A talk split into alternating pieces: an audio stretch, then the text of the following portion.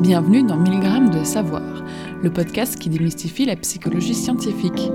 Si 1000 grammes ne rentre pas dans le programme, pourquoi pas une dose de sang le temps d'un instant? Cet épisode a été écrit par Noémie Brison, doctorante de l'Université catholique de Louvain, et vous est conté par Pascaline Van Oost. Un jour de 1983, Kipling Williams, un psychologue social, se promène dans un parc avec son chien quand soudain un frisbee roule jusqu'à ses pieds. Il se retourne, aperçoit deux garçons qui le regardent avec intérêt, et il leur relance le frisbee. À son grand étonnement, les deux garçons lui relancent le disque dans la foulée et débutent alors un jeu à trois. Mais après quelques passes, sans raison apparente, les deux garçons arrêtent de lancer le frisbee nouvel arrivant. Un peu après, Kipling Williams est surpris de constater à quel point il se sentait mal à cause de cette exclusion, et il réalise que reproduire un scénario similaire dans un contexte de laboratoire, ça pourrait être un excellent moyen d'étudier l'ostracisme, c'est-à-dire le phénomène d'exclusion sociale. Cette promenade au parc marquera ainsi le début des travaux sur l'ostracisme en psychologie sociale. Concrètement, L'ostracisme correspond à la perception d'une personne d'avoir été ignorée ou exclue par autrui. Pour étudier ce phénomène, et suite à cet épisode au parc, Kipling Williams crée un dispositif en ligne. Dans celui-ci, les participants et participantes doivent prendre part à un jeu de ballon virtuel, le Cyberball Game, au cours duquel le ou la participant participante reçoit comme consigne de renvoyer la balle aux personnes qui jouent avec lui ou elle. En réalité, les autres personnes qui jouent à la balle ne sont pas réelles. Ce sont des algorithmes qui excluent les participants et participantes à l'étude en ne leur renvoyant en fait pas la balle. Cette technique permettant d'induire un sentiment d'ostracisme a été et est toujours utilisée dans de nombreuses études traitant de l'ostracisme. Mais pourquoi Kipling Williams s'est-il senti si mal? Eh bien, une étude a montré que le fait d'être ostracisé active les mêmes zones du cerveau que la douleur physique.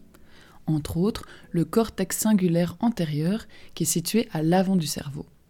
C'est donc une réelle source de douleur alors même qu'il s'agit d'un phénomène d'origine sociale.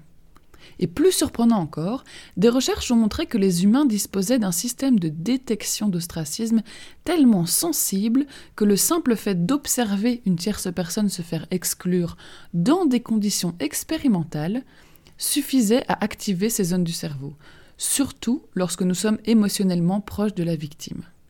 Ce phénomène s'expliquerait par des réactions d'empathie à l'égard de la personne qui est ostracisée.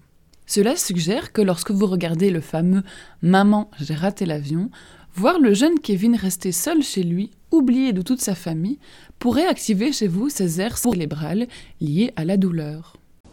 Mom, Dad, where are you guys? Mais qu'en est-il de l'ostracisme en dehors des laboratoires?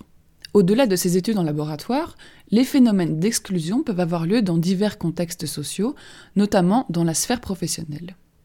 Une étude a révélé que, sur une période de 5 ans, 66% des employés s'étaient déjà sentis ignorés ou exclus. Par conséquent, l'ostracisme a suscité l'intérêt des chercheurs et chercheuses en psychologie du travail, et notamment de Lance Ferris. Cet auteur a introduit le concept d'ostracisme au travail en 2008 et il l'a défini comme la perception d'un ou d'une employée d'avoir été exclu et ou ignoré par d'autres sur son lieu de travail. Une question vous vient peut-être à l'esprit.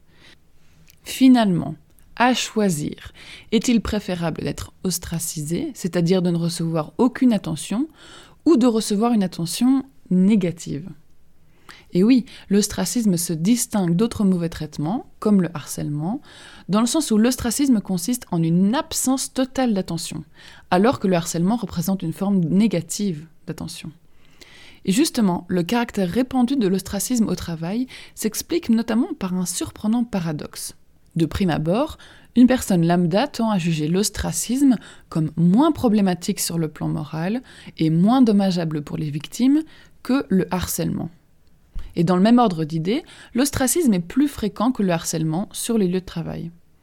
Cependant, et contre toute attente, l'ostracisme au travail est en comparaison au harcèlement plus mal vécu par les victimes.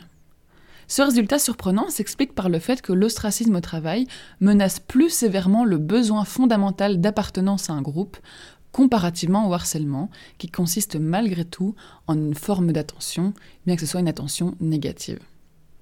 Attention, ici l'objectif n'est pas du tout de minimiser les conséquences du harcèlement, mais plutôt d'attirer l'attention sur le fait que, en dépit des apparences, l'ostracisme au travail est une expérience très douloureuse pour les personnes qui en sont victimes.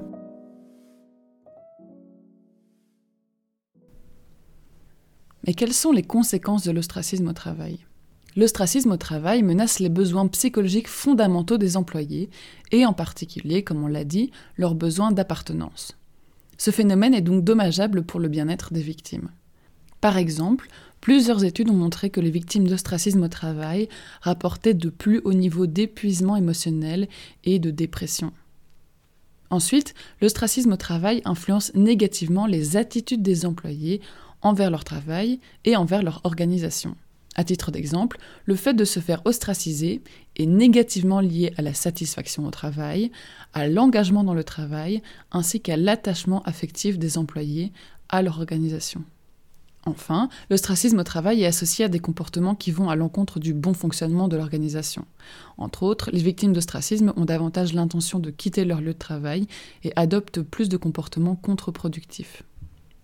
Au vu de ces conséquences négatives, Plusieurs études se sont focalisées sur les facteurs susceptibles de favoriser ou de prévenir l'émergence de l'ostracisme au travail, les prédicteurs de l'ostracisme au travail. Tout d'abord, il apparaît que certains groupes de personnes sont plus à risque de vivre l'ostracisme au travail. Par exemple, les employés qui travaillent à temps partiel, les employés qui ne parlent pas la langue officielle de l'organisation, ainsi que les employés appartenant à des minorités sociales, sont davantage ostracisés. Par ailleurs, les employés extravertis, consciencieux, consciencieuses et agréables sur le plan interpersonnel sont moins souvent touchés par l'ostracisme au travail. Et d'ailleurs, petite pub au passage, pour mieux cerner ces traits de personnalité, nous vous invitons à écouter notre épisode 100 grammes Qui êtes-vous? L'étude scientifique de la personnalité. Enfin, la relation que les employés entretiennent avec leurs supérieurs hiérarchiques joue un rôle prépondérant dans l'émergence ou l'absence d'émergence du sentiment d'ostracisme au travail. Par exemple, les employés qui perçoivent des comportements hostiles répétés de la part de leurs supérieurs hiérarchiques sont plus susceptibles de rapporter avoir été ostracisés sur leur lieu de travail. Inversement, les employés qui entretiennent une relation de bonne qualité avec leurs supérieurs hiérarchiques se sentent moins ostracisés au travail. Il est à noter que dans cet épisode, nous avons principalement évoqué l'ostracisme dans le contexte du travail, mais ce phénomène a aussi été étudié auprès d'autres populations, comme les enfants en âge scolaire, les personnes âgées ou encore les personnes atteintes de troubles mentaux. Si on résume, on s'aperçoit que l'ostracisme est un phénomène très présent dans notre vie quotidienne, notamment au travail, et qu'il est à l'origine de conséquences néfastes tant pour les victimes que pour les organisations. En sachant qu'un petit geste peut faire la différence, n'oubliez pas de proposer à votre nouvelle collègue de se joindre à vous lors de la prochaine pause café.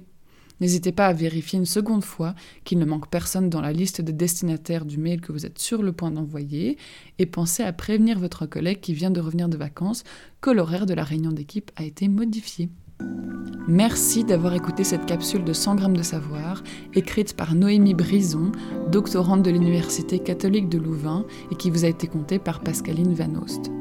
Nous vous retrouvons très vite pour de nouveaux épisodes passionnants. N'hésitez pas à consulter notre site 1000g.ulb.be qui contient des informations complémentaires vous trouverez notamment le texte et les références. Vous pouvez vous abonner à notre podcast sur Apple Podcasts, Spotify ou SoundCloud et nous suivre sur Facebook, Instagram et Twitter. Si vous aimez ce podcast, n'hésitez pas à nous soutenir en nous laissant des étoiles sur Spotify, iTunes et Facebook, en nous likant, etc. Votre soutien compte beaucoup pour nous. À très vite!